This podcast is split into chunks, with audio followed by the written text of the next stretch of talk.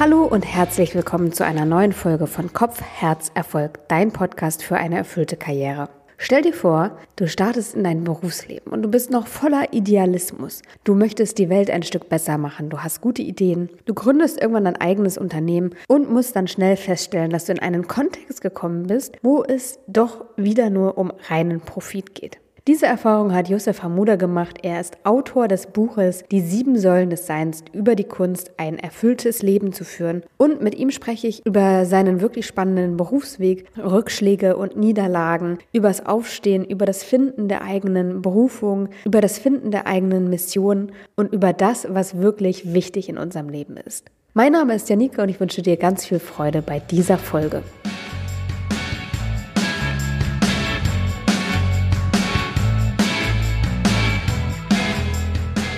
Yusef, so schön, dass du da bist. Für alle, die dich noch nicht kennen, wer bist du und was machst du? Hey, Jannike, erstmal vielen Dank, dass ich hier sein darf. Ich bin Yusuf, ich bin 46, äh, lebe in Berlin.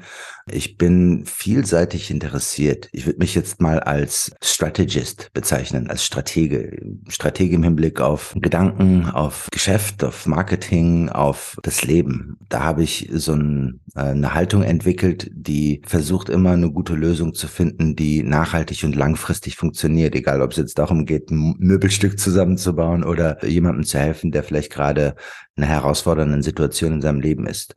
Ich bin außerdem Direktor eines Fotografiemuseums in Berlin Mitte mit dem Namen Fotografiska und das wird in einem wundervollen, sehr traditionellen Gebäude in Berlin Mitte ein ziemlich neuartiges Erlebnis für Menschen, die sich für Kultur, für zeitgenössische Fotografie interessieren im Herzen der Stadt.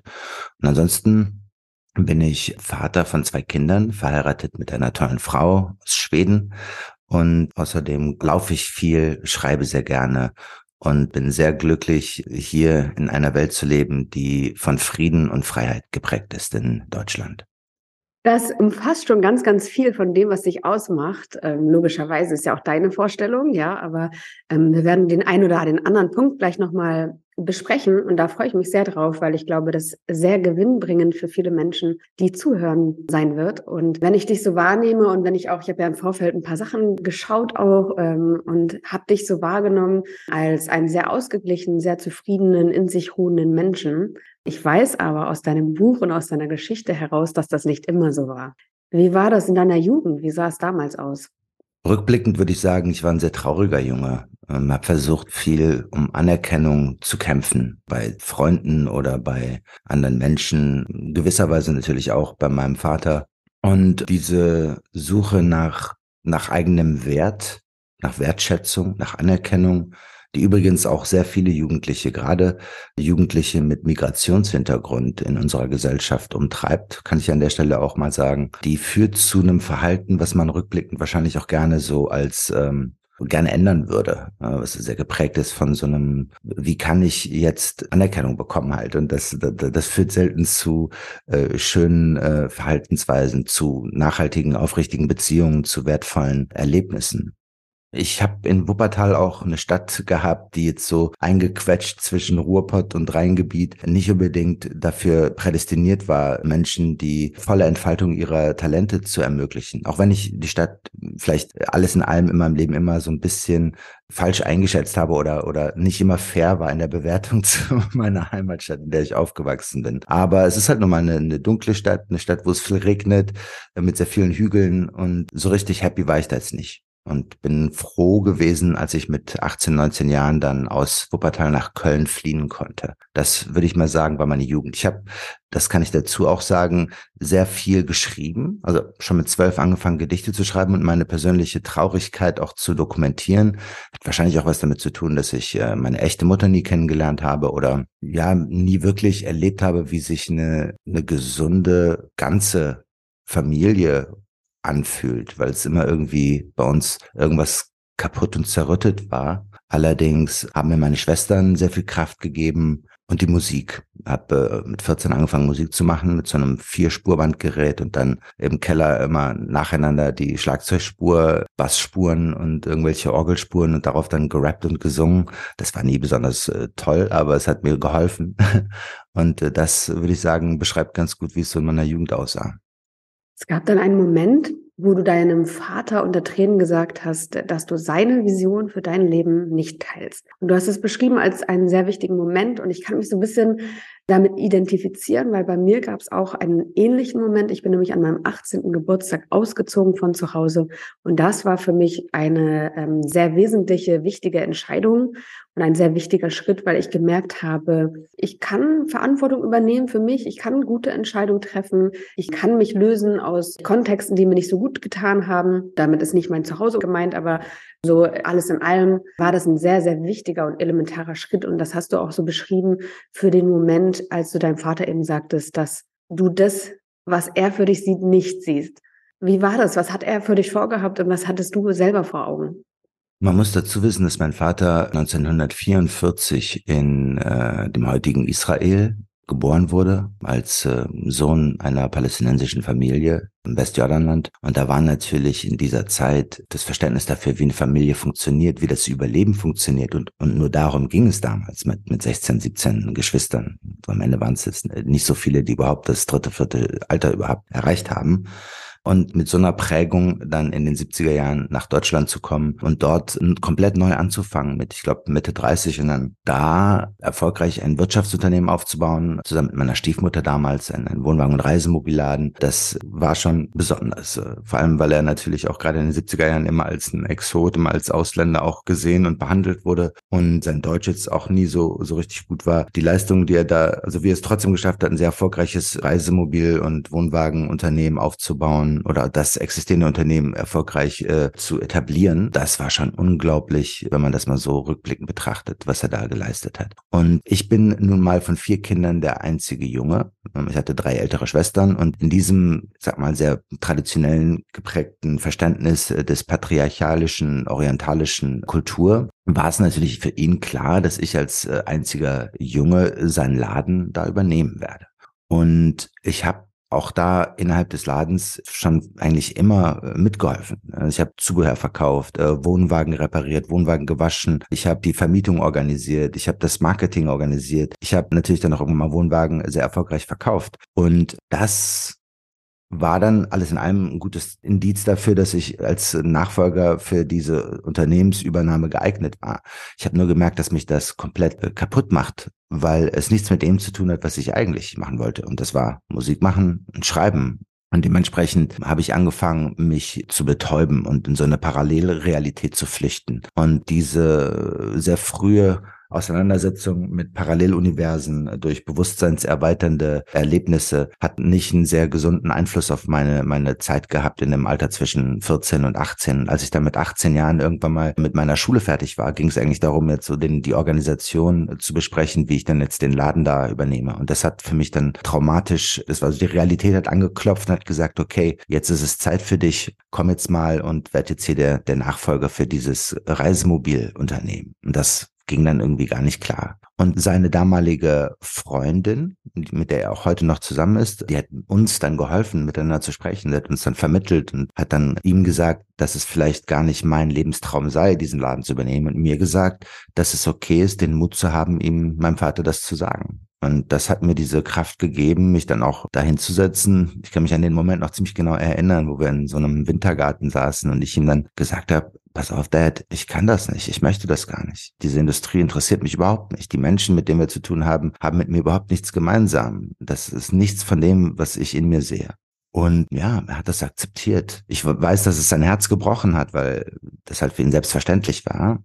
Aber es war eine unglaubliche Befreiung, so wie du gesagt hast. Und es war ein sehr, sehr wichtiger Moment für mich, weil ich dann auf einmal erkannt habe, dass das einfach nur in meinem Kopf war. Diese Idee davon, dass mein Leben äh, vorher schon verplant war für mich und dass ich die Kraft habe, das selbst zu entscheiden, was ich tue.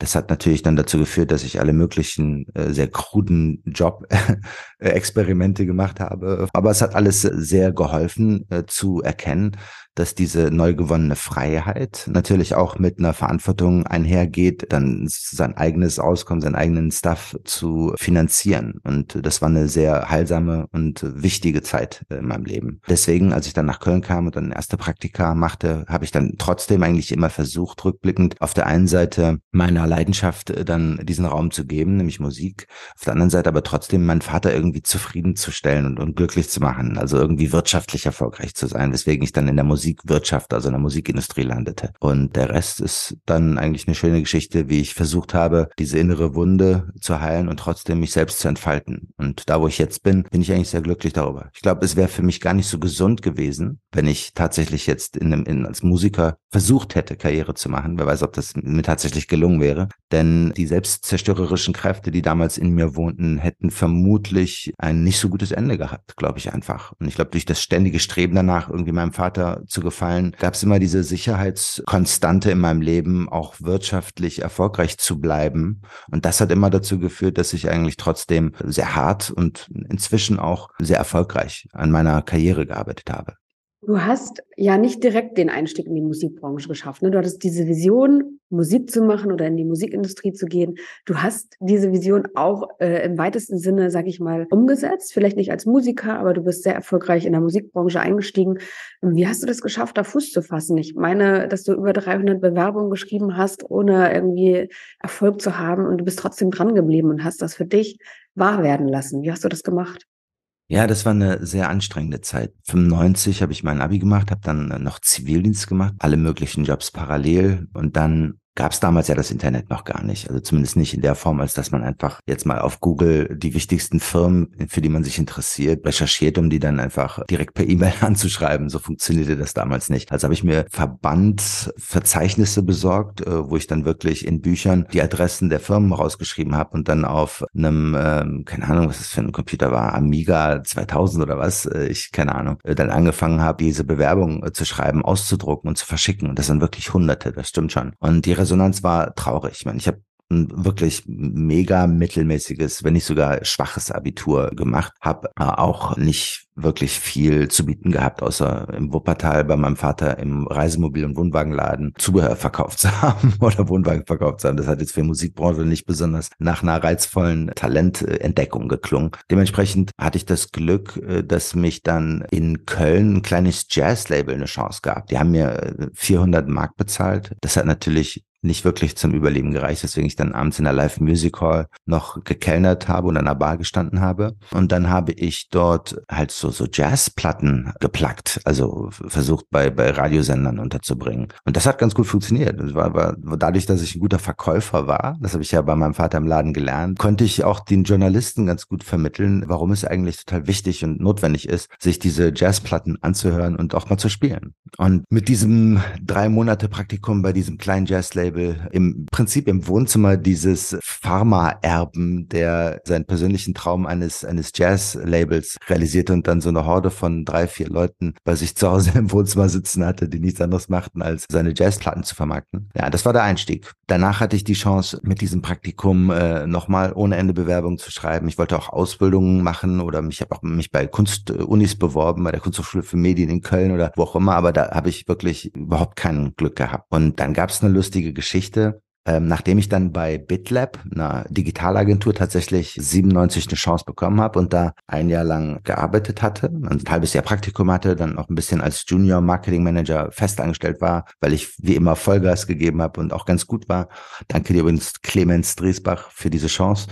Ähm, kam folgende Situation zustande. Ich hatte davor bei der EMI Music, bei der Einladung für Ausbildungsplätze, gab es glaube ich so 300 Interessenten für fünf Ausbildungsplätze. Da wurde ich zu einem Test eingeladen, wo dann nur noch die letzten 20 dabei waren. In dem Test wurden Charts abgefragt und ich hatte überhaupt keine Ahnung von Charts. Ich dachte Musikwirtschaft, da geht's mehr um jetzt einfach nur zu wissen, wer in den Charts ist. Hab den Test natürlich komplett äh, ver, ver, vergeigt und den Job oder die Ausbildungsstelle auch nicht bekommen. Und dann fast forward ein Jahr später, nachdem ich dann dieses Praktikum bei der Digitalagentur gemacht habe und unter anderem dort auch für die Toten Hosen schon 97, 98 MP3 Promotion Strategien entwickeln durfte. Also da recht früh dran war mit, mit so diesen äh, neuen Marketing äh, Methoden Da gab es dann bei der EMI eine Ausschreibung für eine Stelle eines Digital Marketing Managers. Ich glaube, damals hieß es echt so Webmaster oder sowas äh, Absurdes. Und da habe ich mich drauf beworben und da ging es darum, jemanden, der diese ganze Digitalabteilung, diese Online-Abteilung aufbauen sollte. Ähm, es stand in der Ausschreibung drin, dass der, die Person über 30 sein sollte und irgendwie fünf Jahre Erfahrung da drin haben sollte, was natürlich absurd war, weil es damals die ganzen äh, Internettechnologien kaum so lange gab, zumindest nicht in so einem Mainstream-Massenkontext. Und nachdem ich fünf Gespräche dort geführt hatte äh, mit allen möglichen Leuten, habe ich dann diese Stelle bekommen und hatte dann so zwei Mitte 30-jährige Mitarbeiter in meinem Team. Ich war selbst äh, Anfang 20 und durfte dort dann diese Online-Abteilung aufbauen. Und dann wurde mir ein Assistent zur Seite gestellt, in mein Büro gesetzt. Und dieser Assistent war einer von den fünf Auszubildenden, die dann eineinhalb Jahre vor oder ein Jahr vorher diese, diese, diesen Ausbildungstest bestanden hatten. Das war dann für mich so die erste Bestätigung dazu, dass man nicht unbedingt eine Ausbildung braucht, vor allem nicht in dieser neuen digitalen Welt. Und ich habe bis heute jetzt auch kein Studium oder eine Ausbildung vorzuweisen, aber ich hatte die Chance und die habe ich genutzt. Ja, wahnsinnig beeindruckend wie das Leben manchmal so spielt, wenn man dran bleibt und dran glaubt. War das dann erfüllend für dich in der Musikbranche? War das so, wie du dir das vorgestellt hast? Ähm, ja, es war so. Also es war erstmal in den 90ern so, dass es noch dienstags, nachmittags Champagner gab, wenn die Künstlercharts äh, aktualisiert wurden und dann die eigenen KünstlerInnen äh, dementsprechend gut in den Charts äh, gelandet sind.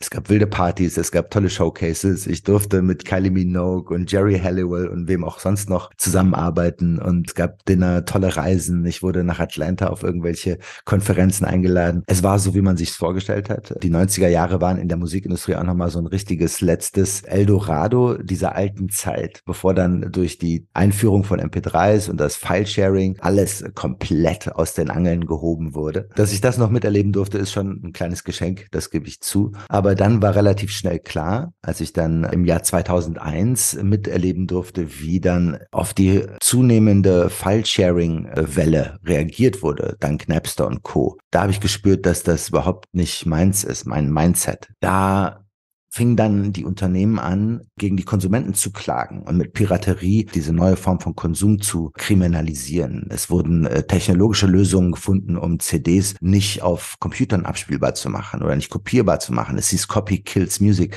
Dabei wurde komplett außen vor gelassen, dass mit dieser neuen Technologie eigentlich einfach eine neue Form von Konsum äh, einherzog. Und anstatt sich zu überlegen, wie man das sich zunutze machen kann, was Apple und heute auch Companies wie Spotify wunderbar äh, hinbekommen haben, hat sich die Musikindustrie selbst zerlegt. Und da war für mich klar, nee, da habe ich eigentlich keine Lust drauf, weil ich ja auch als Digitalexperte eigentlich immer gesagt habe, anstatt dass wir jetzt die Leute kriminalisieren und die, deren Wut auf diese reichen Musikmanager, die in den 90er Jahren halt eigentlich nur Chartpartys gefeiert haben und mit, mit krassen Limousinen durch die Gegend gefahren sind, anstatt dass wir da was, was, was gegen tun, kriminalisieren wir die Leute noch mehr und, und erhöhen die Distanz zwischen dieser Musikwirtschaft und den Menschen, die Musik lieben und den Künstlern, by the way, auch, Künstlerinnen ebenfalls. Und das war dann ein guter Ausstieg, als ich dann die Chance hatte, auf dem Mediapark in Köln im November 2001 bei einem Casting für den Musiksender Viva mitzumachen. Habe mich dann in die Reihe gestellt mit hunderten von anderen Kids. Ich meine, ich war auch schon Mitte 20 dann zu dem Zeitpunkt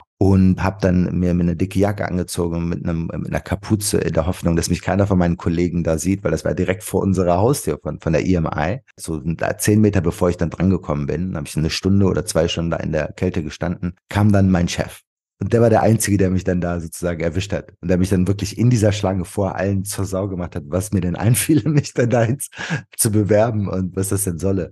Und ich habe es trotzdem durchgezogen, mich dahin in diesen Wohnwagen gequetscht und bei diesem Casting mitgemacht und tatsächlich den Job dann auch bekommen. Und ja, der Rest ist dann Geschichte. Es war dann natürlich eine tolle Zeit, äh, bei Viva Plus dann auf der Musiksenderseite zu stehen, weil mich das dann davor befreit hat, weiter Künstler auszunehmen und die Konsumenten zu kriminalisieren. Ähm, allerdings war das dann in der Musik, äh, im Fernsehen auch nicht besonders äh, viel anders. Auch die Idee, ich dachte, jetzt habe ich es geschafft, jetzt bin ich sozusagen ein Star, aber die Realität war die, Viva Plus war der Musiksender, der diesen wundervollen Musiksender Viva 2 mit so tollen Leuten wie Charlotte Roche und Markus Kafka abgelöst hat. Da gab es so diese tollen Sendungen, äh, World Cup, Headbangers Ball äh, und was weiß ich nicht für alles, für tolle Sendungen, die dann irgendwie nicht mehr gezeigt wurden. Stattdessen gab es halt Viva Plus mit äh, Vote Your Video und drei Also über die 50 Prozent des Bildschirms waren voll mit so, so Laufbändern, wo man irgendwelche SMS für 50 Cent schicken konnte oder äh, um, um, um sich irgendwelche Musikclips zu wünschen. Ein völlig neues Geschäftsmodell, Joint Venture von AOL und, und äh, Dieter Gornis Viva. Und da war ich dann ein Teil von, einer der, der Gesichter dieses neuen Senders. Ähm, das fühlte sich gar nicht nach Erfolg und Star und jetzt bin ich äh, da, wo ich immer sein wollte, an. Ganz im Gegenteil, ich habe eigentlich eher das Gefühl gehabt, noch nie so einsam gewesen zu sein. Und ich hatte auch, da ich immer so viel gearbeitet habe und auf einmal dann eigentlich nur so ein paar Stunden in den Sender musste, um mich schminken zu lassen und dann da irgendwelche Clipstrecken anzumoderieren, nicht den Eindruck gehabt, als hätte das jetzt irgendwie auch einen größeren Mehrwert oder einen Sinn, außer sich selbst dann zu positionieren. Also ja, war eine sehr unbefriedigende Zeit. Und dementsprechend kann ich jetzt zusammenfassend sagen, die Musikwirtschaft war eine tolle Erfahrung, sehr, sehr spannende, völlig neues Leben, nachdem ich aus dieser Wohnwagen- und Reisemobilwelt kam. Allerdings nicht so befriedigend und zufriedenstellend für mich persönlich, wie ich mir das damals erhofft hatte. Das passt sehr gut zu meiner nächsten Frage. Du warst dann ja noch Startup-Gründer Marketing-Experte und Manager bei Adidas. Und es klingt so, als müsste das eine sehr gute Zeit gewesen sein. Und trotzdem schreibst du ja oder hast auch erzählt, dass es durchaus auch ganz schwere Phasen in dieser Zeit gab, wo du depressiv warst, wo du eine innere Leere gespürt hast, wo du dich wertlos gefühlt hast. Wodurch ist diese Leere entstanden? Durch diese Sinnlosigkeit die in allem einherging mit dem, was wir da gemacht haben.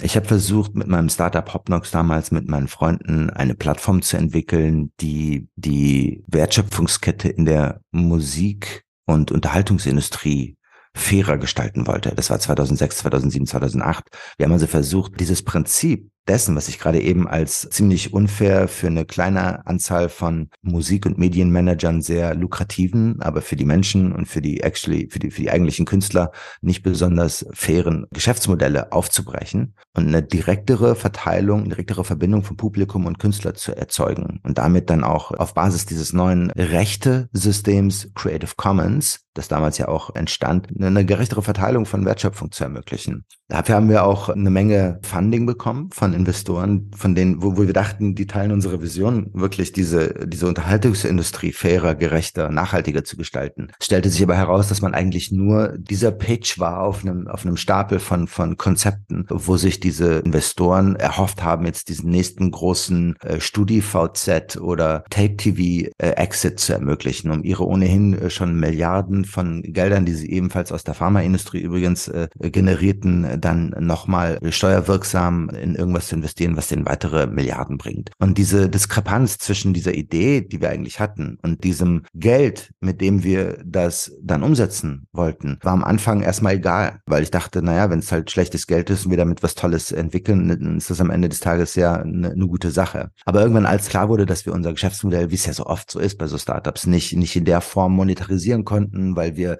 gut und gerne zehn Jahre zu früh waren mit dem Prinzip von werbegestützten gestützten Vermarktungsmodellen, da wurde der Investor dann sehr, sehr ungeduldig und hat mehr oder weniger diese typischen Prinzipien der Top-Down Lead by Fear Verhaltensweisen an den Tag gelegt und den CEO gefeuert. Irgendwelche sehr, sag ich mal, komplexen Anwaltspersönlichkeiten uns vor die Nase gesetzt, die nicht gerade für Kultur, Kreativität oder Mitarbeiterführung äh, ausgebildet wurden und damit eine sehr zerstörerische, toxische Umgebung geschaffen, in der ich dann komplett verzweifelt bin, weil auch da ging halt wieder von, hey, wir haben hier super viel Geld bekommen, um unsere total super Idee von einer neuen, fairen Welt, die wir mitgestalten wollten, umzusetzen. Und dann die Realisierung dessen, dass es nie um diese Idee ging. Das ist genau ein gutes Beispiel dafür, wie es so oft ist in, in dieser Wirtschaft, dass man immer antritt mit einer guten Idee, von der man denkt, man kann wirklich einen Wert schaffen und alle klopfen die auf die Schulter. Und in dem Augenblick, wo dann vielleicht nicht die Idee nur dafür genutzt werden kann, um dann doch noch mehr Geld zu verdienen und eigentlich dem eigentlichen Sinn dieser Idee Idee ad absurdum zu führen? Werden dir die Mittel genommen oder ähm, wirst du in eine äh, Verantwortung gebracht, so eine Idee dann so zu twisten, dass sie am Ende doch nur ein weiteres Modell ist für eine total auf Profit ausgerichtete Wertschöpfung? Und ich bin ja der Meinung, dass wir heute zum Glück dank der digitalen Möglichkeiten, dank der Transparenz, die damit einhergeht, dank der Möglichkeiten, sich über Unternehmen, über Methoden, über Verhalten von, von Führungskräften so zu informieren, um Entscheidungen, Konsum und der Einstellung für neue Jobs auch daraufhin zu, zu treffen, was für Werte diese Menschen haben und wie sie gelebt werden. Denn dadurch entstand ja auch bei den Menschen oder ist heute in der Gesellschaft eine, eine ganz andere Erwartungshaltung entstanden, die nämlich geprägt ist von der Frage, welche Verantwortung übernehmen Unternehmen denn für die Welt und für die Gesellschaft? Und das war halt 2010, 2015, 2008 noch nicht so. Und ich glaube, erst durch diese Bewegungen der letzten sieben, acht Jahre von dem MeToo-Movement, von Black Lives Matter, Fridays for Future, diese ganzen Skandalen, ob es jetzt äh, Wirecard war oder dieser Cum-Ex-Kram oder die Panama Papers, you name it, all diese Dinge, wo uns klar wurde, was da eigentlich passiert und dass all diese, diese Geschichten tatsächlich eigentlich wahr sind, dass dadurch dann die Erwartungshaltung geworden ist, wir lassen uns nicht mehr ausbeuten als Konsumenten, wir lassen uns nicht mehr auspressen, wir lassen die Welt, die Ressourcen nicht mehr ausbeuten. Es passiert natürlich trotzdem noch jeden Tag. Aber das Marketing hat sich geändert. Und das hat natürlich ein komplett neues Problem hervorgebracht, nämlich dass die Unternehmen diese neuen Woke Topics von Nachhaltigkeit und, und Diversity jetzt nutzen, um sich in, in dieser anspruchsvollen neuen Gruppe von Konsumenten äh, zu, zu positionieren und dabei aber eigentlich auch nur nichts anderes machen als das, was ich vorher gesagt habe, nämlich versuchen, sich dieser neuen kreativen Initiativen äh, anzueignen, um damit nichts anderes zu tun, als ihren alt hergebrachtes Geschäftsmodell zu beschützen. Und damit schließe ich jetzt den Kreis. Diese Prinzipien der Wirtschaft, diese Mechaniken, die sind zutiefst deprimierend, also im wahrsten Sinne des Wortes deprimierend. Und sie haben mich ausgebrannt, weil ich immer wieder in diesem Traum von, ich kann, ich kann irgendwie Sinn erzeugen, ich kann bedeutsam sein, ich kann irgendwie etwas äh, erschaffen, was einen Wert hat für die Menschen oder auch für mich selbst. Ja, ich möchte jetzt gar nicht so tun, als wäre ich jetzt die Mutter Teresa der Economy. Ich hatte natürlich auch immer die Hoffnung, dass ich damit erfolgreich sein kann, im Sinne von wirtschaftlich erfolgreich, aber auch äh, eine gute Karriere machen kann. Und musste immer wieder realisieren, dass das nicht geht. Weswegen ich auch immer alle drei, vier Jahre eigentlich mir eine neue Möglichkeit gesucht habe, Sinn und Wert zu schaffen für die Menschen und auf eine Art und Weise zu wirtschaften, die für alle fair ist. Weil das, muss ich sagen, hat mir mein Vater immer beigebracht. Und das habe ich von ihm gelernt. Und dafür bin ich ihm sehr dankbar. Der hat immer bei jedem Geschäft, was er gemacht hat, immer gesagt, es muss immer ein Geschäft werden, wo alle happy sind. Das Leben und Leben lassen, hat er gesagt. Und das war am Ende des Tages wirklich der, der, der beste strategische Tipp, den ich je für die Wirtschaft bekommen habe. Und so funktioniert unsere Wirtschaft leider nicht. Da geht es nämlich immer nur, oder leider in sehr, sehr vielen Fällen immer nur darum, dass das Wirtschaften für die Shareholder, für die Menschen, die ohnehin die Möglichkeiten haben, sich wirtschaftlich an die Spitze dieser Wertschöpfung zu setzen, attraktiv ist. Und dafür dann aber, um das für die attraktiv zu halten, unglaublich viele äh, Rohstoffe, unglaublich viele Arbeitskräfte schlicht und ergreifend ausgebeutet werden müssen. Und diese Ungleichheit in dieser Welt finde ich zutiefst frustrierend. Und das möchte ich ändern. Heute hast du diese innere Leere ja nicht mehr oder verspürst sie nicht mehr. Wann gab es dann, würdest du sagen, den inneren Wendepunkt, an dem du für dich, oder vielleicht ist es auch eine Phase gewesen, vielleicht kam das auch schleichend, aber vielleicht beschreibst du das mal, wie bist du da rausgekommen? Weil du hattest ja vieles von dem, was dich leer gemacht hat, nicht in der Hand. Es lag ja außerhalb deiner Kontrolle. Du hast versucht, was zu machen, aber du bist damit gescheitert. Also im Sinne von, deine Bemühungen wurden nicht anerkannt oder du konntest sie nicht umsetzen. Wann kam der Wendepunkt, würdest du sagen, dass du diese innere Leere füllen konntest und wodurch konntest du sie füllen? Ich glaube, es waren so drei äh, Schlüsselmomente. Der erste Moment war sicherlich der Tod meiner ältesten Schwester, die für mich eine sehr wichtige Rolle gespielt hat, so eine Art Ersatzmutter war. Die hat mir immer sehr viel Input gegeben, Coaching und Haltung. Das konnte ich alles nicht umsetzen, als sie noch da war. Da habe ich sie einfach immer angerufen und mich bei ihr ausgeheult, aber eigentlich immer nur mich sozusagen an, an, an ihr bedient, an, an ihr als, mein, als mein Puffer, als mein, mein, mein Fels in der Brandung. Und als sie dann nicht mehr da war, wurde mir klar, dass ich das jetzt nicht mehr habe und dass ich das jetzt alleine hinbekommen musste. Meine beiden anderen Schwestern waren natürlich auch für mich da, ähm, aber die waren halt äh, nicht meine älteste Schwester, die halt irgendwie äh, all diese Erfahrungen und diese, diese Stärke mitbracht, die, die so ältere, älteste Schwestern nun mal mitbringen. Das war ein ganz klarer Wendepunkt, der mich äh, übrigens auch dazu geführt hat, die sieben Säulen des Seins zu entwickeln. Das war so der Startpunkt dafür. Das ist jetzt schon über 17 Jahre her. Der zweite Punkt war, als mein Sohn geboren wurde, Joko. Der ist heute 14. Und als der so drei, vier, fünf Jahre alt war, hatte ich gerade eine sehr tiefe Phase der, der, der Erschöpfung. Dann nach meiner Zeit bei MTV als äh, für den digital verantwortlichen Manager im Mittel- ost- und nordeuropäischen Raum gekündigt gehabt, weil ich ausgebrannt war Ende 2012. Meine Ehe ging in die Brüche. Ich war wieder mal an einem Punkt, wo ich gemerkt habe, da ist nur Leere und keine Kraft mehr. Hab dann ein halbes Jahr lang eigentlich gar nichts gemacht, außer Marmeladen zu kochen mit den Früchten, die ich in dem Garten anpflanzen konnte. Was auch schön war, ist auch sehr wichtig und sehr heilsam.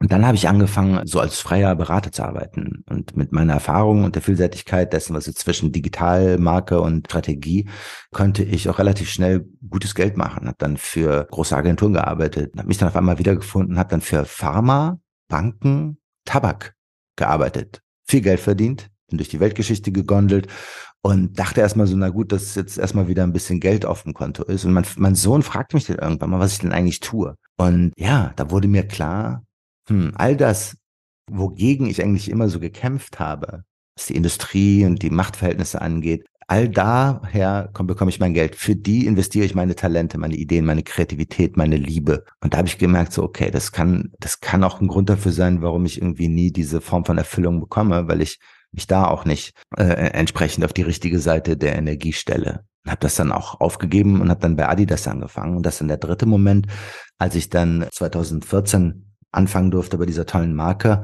in Berlin Marketingstrukturen aufzubauen und dann auch relativ schnell für das Großstadtmarketing von Adidas in, im gesamten deutschsprachigen Raum verantwortlich war und wir dann neue Formen von, von Marketing etabliert haben, wo es darum ging, diese gigantische Kohle, die man sonst immer für so Werbung ausgab, nicht mehr nur dafür auszugeben, dass man anderen erzählt, wie toll man eigentlich ist. So, hey, hier, wir sind Adidas, kauft uns, weil wir sind die coolste Marke, Sportmarke der Welt, sondern eher einen Großteil davon zu investieren, um Erlebnisse zu schaffen, die tatsächlich Wert im Leben der Menschen schaffen. Haben wir Sportspaces entwickelt und Community-Programme, wo wir Coaches eingestellt haben und tatsächlich den Menschen dabei geholfen haben, sportlich zu werden und nicht immer nur darüber gesprochen haben, sportlich zu sein. Und das hat wunderbar funktioniert. Wir haben unseren Marktanteil verdoppelt im, im, in manchen Kategorien. Wir haben eine, eine Stimmung äh, hergestellt, die vorher sehr negativ im Hinblick auf Adidas war, die da auf einmal extrem positiv war. Es war auch eine Zeit, wo gute Produkte kamen, wo gute Führung im, im Unternehmen war. Und da habe ich dann gespürt, wie sich das anfühlen kann, wenn man in der Wirtschaft, in der globalen DAX 30 äh, Umgebung mit sinnstiftenden Wertschöpfungsprinzipien Erfolg hat. Das war so befreiend, weil auf einmal spürte man das, was man eigentlich immer schaffen wollte. Hat funktioniert. Es funktioniert. Es gibt diese Brücke zwischen Sinn und wirtschaftlichem Erfolg. Und nachdem wir das auf lokaler Ebene im deutschsprachigen Raum mit der Lauf-Community Adidas Runners sehr gut äh, begründet haben, wurde mir die Möglichkeit gegeben, dieses Adidas Runners Programm weltweit auszurollen. Das haben wir dann auch gemacht. Und zwischen 2017 und 2020 war ich sozusagen zuständig für die äh, Adidas Runners Community weltweit als Global Director Culture and Community. Einer der wirklich tollsten Jobs, die ich bis dahin hatte. Und über die Zeit habe ich auch ein Buch geschrieben mit dem Titel Meaning is the New Marketing. Und da geht es darum zu erklären, dass wir genau in dieser Zeit endlich angekommen sind, wo Wirtschaften und Nachhaltigkeit, Werteorientierung, Inklusion Dinge sind, die miteinander einhergehen können und die auch einhergehen müssen in einer Welt, die von der verantwortungsvollen Führung von Wirtschaftsunternehmen abhängig ist. Weil sowohl die Politik als auch Religion daran gescheitert sind, diese Verantwortung wirklich zu übernehmen. Heißt das jetzt, dass so bei diesen DAX 30 Unternehmen, die das jetzt gecheckt haben, alles bestens läuft und jeder nur auf allen Hörnern durch die Gegend reitet und äh, Liebe verteilt? Leider nicht. Und es ist nach wie vor so, dass immer noch ein absoluter Großteil dieser Wertschöpfung Shareholder orientiert ist. Und das muss man jetzt mal auch ganz klar sagen, bekommt die Marke Adidas konkret jetzt auch gerade sehr stark zu spüren, dass man am Börsenwert dieses Unternehmens sieht, der zwischen 2014 und 2020 an Wert vervierfacht wurde. Und die Zeit bei Adidas hat dann dazu geführt, dass ich auch mein eigenes Leben deutlich sportlicher und gesünder gestaltet habe und dann auf einmal sowohl auf beruflicher Ebene als auch auf persönlicher Ebene viel nachhaltigere und erfüllendere Gewohnheiten und Lebensumstände zusammenkamen. Und das hat einen unglaublich positiven Einfluss auf mein Leben gehabt. Es hat einen Einfluss auf meine Beziehung gehabt, auf meine Art und Weise, mit meinen Kindern umzugehen. Und das war ein ganz wichtiger Schritt für eine deutlich positivere Lebenserfahrung. Du hast in deinem Buch auch geschrieben, dass viele Menschen Erfüllung mit Erfolg verwechseln und dass das eigentlich ein riesiges Problem ist. Und du hast gerade gesagt, dass du angekommen bist, da endlich in dem Gefühl erfüllt zu sein. Wie hast du das hinbekommen? Wie bist du von dem Wunsch oder dem Streben nach Erfolg und Anerkennung zu diesem Gefühl von Erfüllung gekommen? Das war gar nicht so leicht, denn auch hier möchte man jetzt meinen, da gab es jetzt so diesen einen Moment, wo ich gemerkt habe, so, oh, jetzt bin ich erfüllt, bumm, geschafft. Die Wahrheit ist, ich habe einfach irgendwann mal gemerkt, dass ich auf einmal nichts mehr brauche. Also, dass es jetzt nichts mehr für mich irgendwie geht, für irgendwas wegzulaufen. Dass diese innere Angst davor, dass der Moment, dass so wie ich bin, dass so wie es ist, dass alles, was gerade ist, jetzt nicht mehr unerträglich scheint. Und ich deswegen wie ein Besessener arbeite oder wie ein Besessener mich betäube oder wie ein Besessener Sport mache. Ich denke, ich muss jetzt in all diesen Kategorien der Beste sein. Es ist eher so ein schleichender Prozess gewesen, wo ich gespürt habe, ich ruhe mehr und mehr in mir ich kann mehr und mehr die Person sein, die ich eigentlich sein will. Und ich habe mir tatsächlich äh, auch genauso, wie ein Stratege das immer macht, mich hingesetzt und mir überlegt, wer will ich denn eigentlich sein? Wer bin ich eigentlich? Und wer möchte ich sein? Und habe mich dann auf die Reise begeben, sehr viel Literatur konsumiert sehr viele Therapiearbeit vollzogen, sehr viele Gespräche geführt, sehr viele Ausbildungsprogramme mitgemacht, um dann zu erkennen, ähm, ich habe das in der Kraft. Achtsamkeits hat mir, also die Achtsamkeitswissenschaft hat mir erklärt, dass es möglich ist, zu beeinflussen, wie ich mich fühle, was ich denke, was ich lese, was ich höre, dass ich diese Entscheidung treffen kann. Oft ist es so, dass wir glauben, wir können das alles nicht. Und in der Summe gab es dann irgendwann mal den Moment, wo dann alles sich so entfaltet hat in mir, wo dann alles zusammenkam. Und da war mir auch klar, es ist nicht so, als müsste man jetzt irgendwie so einen, so einen Abschluss machen und dann ist man erfüllt, sondern man muss irgendwann mal sehr sorgsam die Saat dafür anlegen und dann konsequent dranbleiben. Und über Zeit, über die Zeit entsteht dann diese innere Kraft, diese innere Stabilität, die uns dann irgendwann mal auch äh, diese Klarheit darüber gibt, dass so wie es ist, ist es gut. Das heißt auch nicht, dass ich jetzt nicht auch mal traurig bin ab und zu, nicht auch mal wütend bin ab und zu, nicht auch mal enttäuscht und was auch immer bin. Aber ich kann einfach viel besser damit umgehen. Ich kann das viel besser einordnen. Ich weiß, dass das dazugehört, dass ich ohne traurig zu sein nicht auch wirklich dieses Glücklichsein als das empfinden kann, was es ist. Ein wunderbarer Moment des Frohsein am Leben zu sein. Und genauso mit allen anderen Dingen auch. Deswegen bin ich jetzt, würde ich sagen, ich bin jetzt, ein, ich erführe ein erfülltes Leben, mehr als, als eine Geisteshaltung, als jetzt als so ein, so ein Zen-Zustand des äh, im Nirvana schwimmenden äh, Seligseins. Und deine ganzen Erkenntnisse sind eingeflossen in dein Buch, Die sieben Säulen des Seins. Was sind denn die sieben Säulen? Ähm, die sieben Säulen des Seins unterteilen sich im Grunde genommen in vier Ebenen. Die erste Ebene, das ist nur die Auseinandersetzung mit dem eigenen inneren Kern. Da entwickeln wir unseren inneren Kompass. Die zweite Ebene begegnen wir mit diesem inneren Kompass, den wir auf Basis von psychologischen Kniffen, verwurzelt in der analytischen Psychologie von Carl Gustav Jung, Sigmund Freud und Co. entwickeln, äh, begegnen wir dann diese ersten drei Säulen des Seins. Das sind die Säulen, die, die uns mit uns selbst verbinden, nämlich unser Körper, unser Geist, unseren bewussten Verstand und unsere Seele. Es ist so das emotionale Zentrum. Wenn wir an diesen Säulen gearbeitet haben, dann, dann erschließen wir sozusagen nach ein paar Monaten, und damit arbeiten meine ich jetzt nicht, dass man jetzt hier stundenlang jeden Tag irgendwas macht, sondern dass man mit ganz vielen, ganz kleinen täglichen Übungen so eine neue Form von Verständnis äh, etabliert, äh, was es eigentlich heißt, mit seinem Körper zu sein, seine Gedanken zu steuern oder mit seinen Gefühlen sich zu beschäftigen. Und dann zweiten drei Säulen sind die, die uns mit in der Welt verbinden. Also unsere Beziehung natürlich, unser soziales äh, Ökosystem, dann unser Geld, beziehungsweise unsere wirtschaftliche Umgebung und dann die Säule sechs ist Purpose oder Mission, äh, die Mission, die das beschreibt, was eben im authentischen Kern zur Entfaltung gebracht werden möchte. Und das ist für jemanden, der Musik liebt, das Musik machen. Das ist für jemanden, der gerne anderen hilft, vielleicht die Rolle als Arzt oder Ärztin.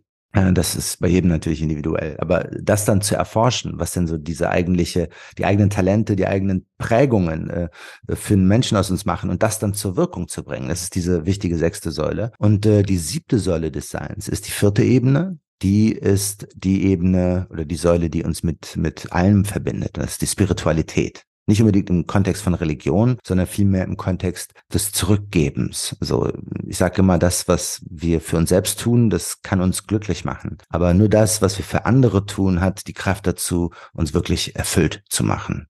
Und darum geht es in der siebten Säule, diese, diese Kraft auch wieder zurückzugeben in die Welt an andere, andere zu unterstützen, andere bei ihrem Weg zu begleiten.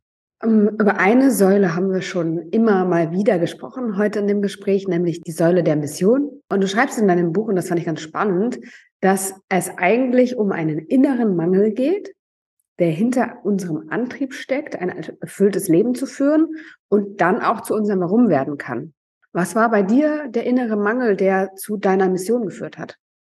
Wow, super Frage. Darüber habe ich mir sehr, sehr viele Gedanken gemacht. Es war sicherlich dieser Wunsch, dazuzugehören, ein Teil von etwas sein zu dürfen und nicht alleingelassen zu werden. Dieses tiefe innere Trauma entstand sicherlich mit dieser Entwurzelung, weil ich nie äh, irgendwo wirklich zu Hause war. Also ich bin geboren in, in Jeddah in Saudi-Arabien, dann ein paar Jahre lang in Amman, Jordanien gelebt, äh, bevor wir dann nach Wuppertal kamen, wo ich dann das Kind war, wo im Kindergarten ich beschimpft wurde als das schmutzige Kind. Man möchte denken, das ist äh, Quatsch äh, in den 70er Jahren, aber das war tatsächlich, oder Anfang der 80er in, in Deutschland äh, da noch so. Und ähm, immer nicht dazuzugehören, ne? genauso wie mit den Bewerbungen, die ich geschrieben habe oder der Möglichkeit, Musiker zu sein, nicht zu dürfen, weil mein Vater was anderes für mich vorhatte. Das hat mich sehr, sehr stark geprägt, weswegen jetzt eigentlich meine berufliche und persönliche Laufbahn sehr geprägt davon ist, die Zugehörigkeit und die Gemeinschaft zu stärken. Weswegen es auch kein Wunder ist, dass ich gerade in dem Bereich der, der Community-Entwicklung bei Adidas so erfolgreich wurde, weil da war meine Rolle,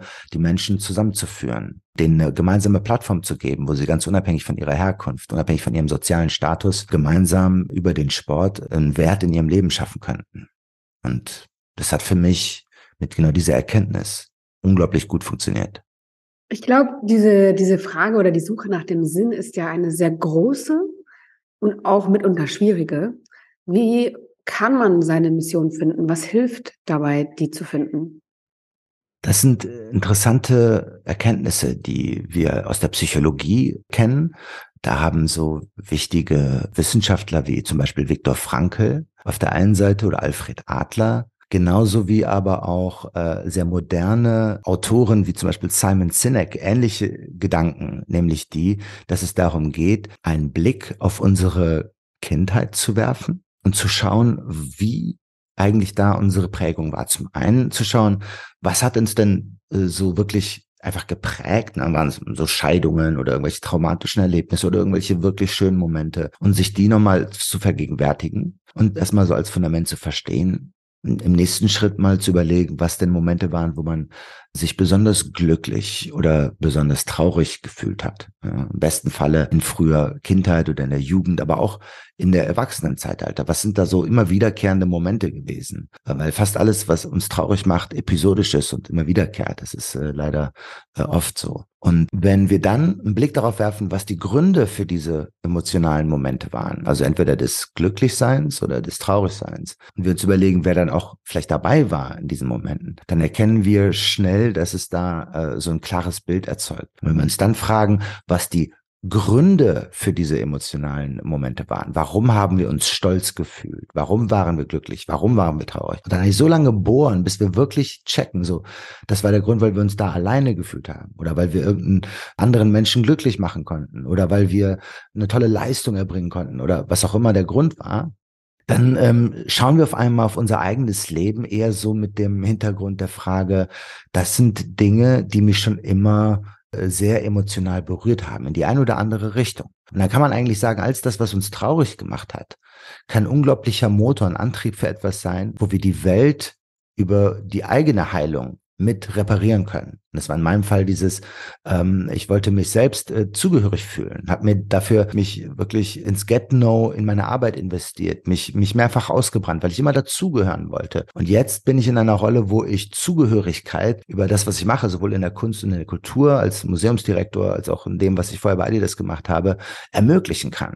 Das ist eine unglaublich befriedigende Antwort und das erfüllt mich jetzt, weil es genau das tue, was mich immer traurig gemacht hat. Das helfe ich jetzt bei anderen zu, zu vermeiden oder zu verbessern. Und das, was uns immer mal stolz und, und, und toll gemacht hat, das zu, sich anzuschauen und zu verstärken und zu überlegen, wo sind denn da eigentlich die Stärken, die ich vielleicht übersehen habe? Wie kann ich die eigentlich viel mehr noch für mich selbst benutzen? Und wenn man diese Dinge zusammenbringt und auf der Basis dann mittelhilfe dieser Übungen, die ich auch im Buch erkläre, dann zusammenschlüsselt, dann erzeugt man so ein, so ein Mission Statement für sich, wo all diese Dinge in ein, zwei Sätzen zusammengeführt sind. Das klingt dann irgendwann mal erstmal wie Wortklauberei, aber wenn dann so ein Statement existiert, dann kann das eine unglaubliche Kraft entfalten und dann auch so eine Prophezeiung werden für sich selbst. Und dann entscheidet man die Dinge im Leben auf einmal auch ganz anders, weil es dann eben nicht mehr darum geht, das Erwartete zu machen, sondern das zu machen, von dem man weiß, das ist der eigentliche Sinn für mich selbst, für mich persönlich. Und Sinn ist eine höchst individuelle Sache. Es ist nicht so, als gäbe es jetzt einen Sinn für verschiedene Menschen oder für alle Menschen, sondern jeder Mensch hat seinen eigenen Sinn, durch seine eigene Prägung, durch seine eigenen Talente. Und jeder Mensch äh, hat äh, Sinn, Prägung, Talente. Und den Raum müssen wir, wir schaffen. Darum geht's.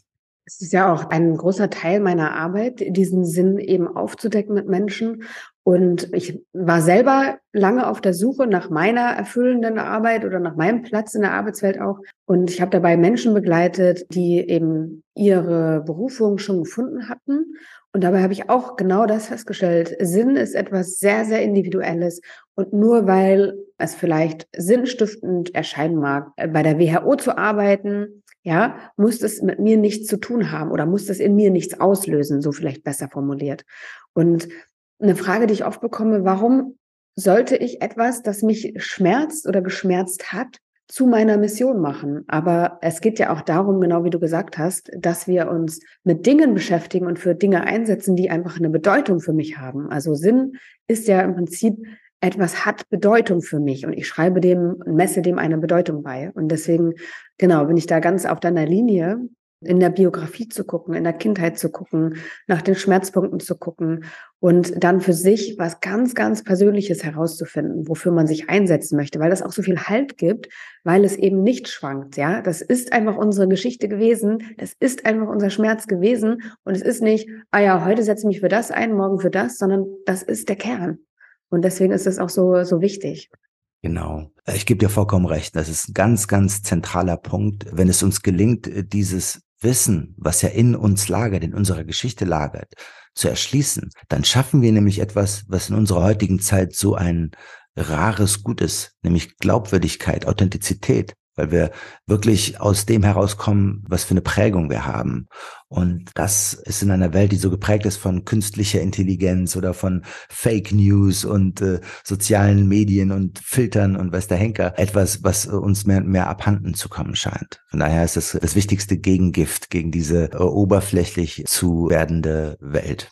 Josef, so schön, dass du mein Gast warst. Vielen Dank, dass du deine Geschichte mit uns geteilt hast. Dein Buch werde ich in den Shownotes verlinken. Ähm, alles Gute für dich. Ich habe mich wahnsinnig gefreut, dass wir heute miteinander sprechen konnten. Ja, vielen Dank für deine Arbeit, Jannike, für die Möglichkeit, auch diese Erfahrungen zu teilen. Und ich bin schon gespannt, auf was dabei rauskommt. Das war es für heute. Ich freue mich, dass du bis hierhin dran geblieben bist. Wünsche dir ganz, ganz besinnliche Weihnachtstage. Ich hoffe, dass du auftanken kannst im Kreise deiner Lieben, Zeit hast auch für dich und einfach das Weihnachtsfest in aller Ausführlichkeit genießen kannst. Ich habe dir letzte Woche noch was versprochen, nämlich ein Workbook für Menschen mit vielen Interessen. Und es ist tatsächlich fertig geworden. Ich bin super stolz auf mein Team und mich. Wir haben da gute Arbeit geleistet. Und wenn du Lust hast, reinzuschauen, wenn du Lust hast, zu gucken, wie du dich als Scanner oder Scannerin aufstellen kannst beruflich, dann lade dir das unbedingt runter. Es kostet 0 Euro und ist zu finden auf meiner Webseite janikestör.com. Den Link findest du auch in den Show Notes und ich freue mich, wenn du mal reingucken magst. Ich wünsche dir alles Liebe, ganz wunderbare Weihnachten und bis in die nächste Woche, deine Janike.